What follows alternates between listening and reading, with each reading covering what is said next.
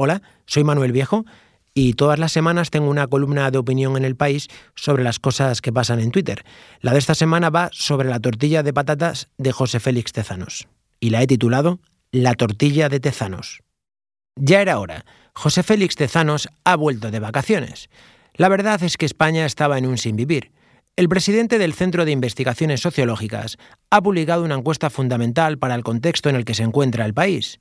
Ay, nuestra querida España, esa España nuestra.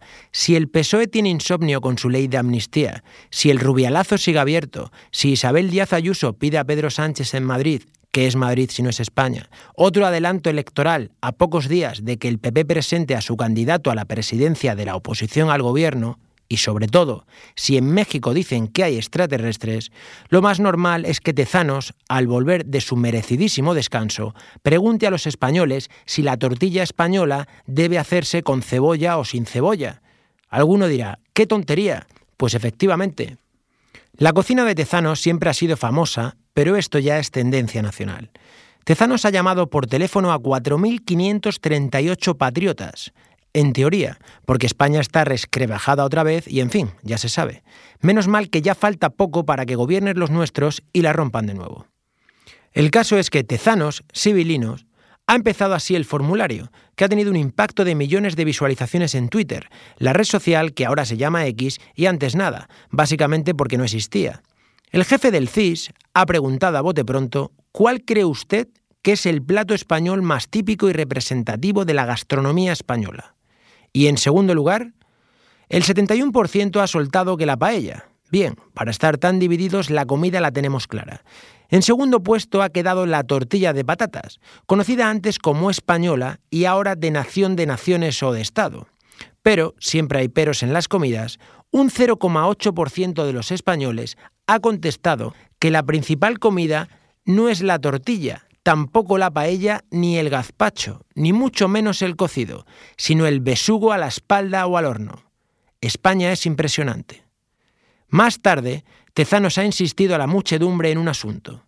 A ver, la tortilla patriótica, ¿con cebolla o sin cebolla? Pues tampoco hay dudas, el 70,4% lo tiene clarísimo, con cebolla. El 20,9%, eso sí, ni olerla.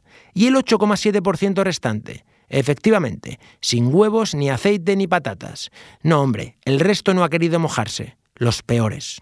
Por si fuera poco, Tezanos ha hecho también un juego con la tortilla y los votos.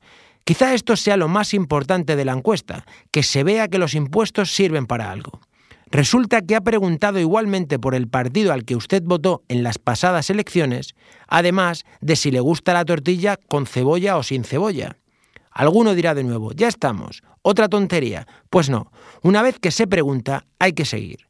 Lo más llamativo es que los votantes de Sumar son los más divididos, a saber los motivos. El 23,6% dice sin cebolla y el 66,6% con, y los catalanes hay los catalanes. Resulta que tanto Esquerra como Junts la quieren con cebolla, pero bien de cebolla, el 82,6% y el 88,5% respectivamente, los que más. No queda otra que llorar.